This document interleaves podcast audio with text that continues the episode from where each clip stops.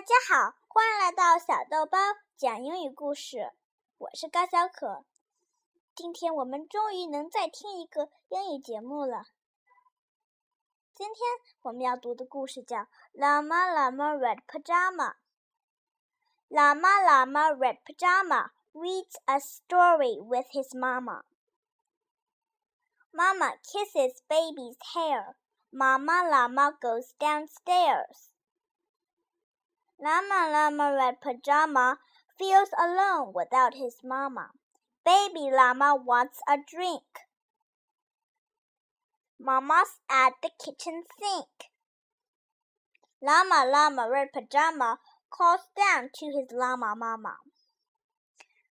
Mama says she'll be up soon.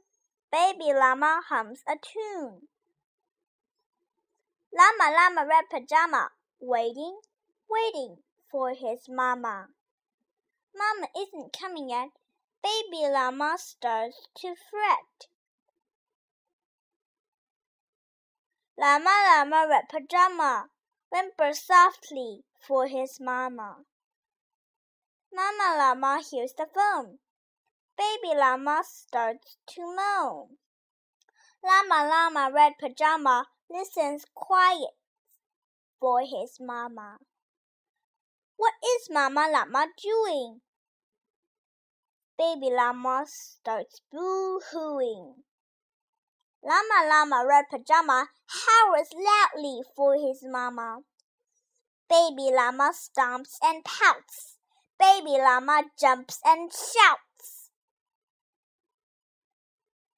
Llama Llama Red Pajama in the dark without his mama. Eyes wide open, covers drown.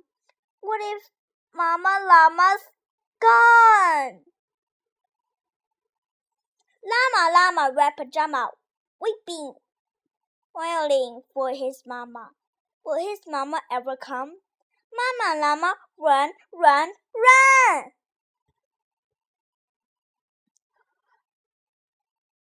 Baby Llama, what a tizzy!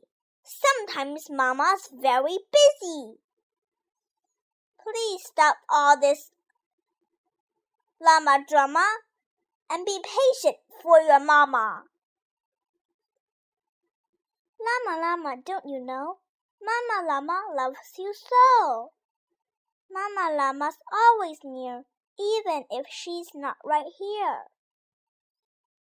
Llama, llama, red pajama gets two kisses from his mama. Snuggles pillow soft and deep. Baby llama goes to sleep。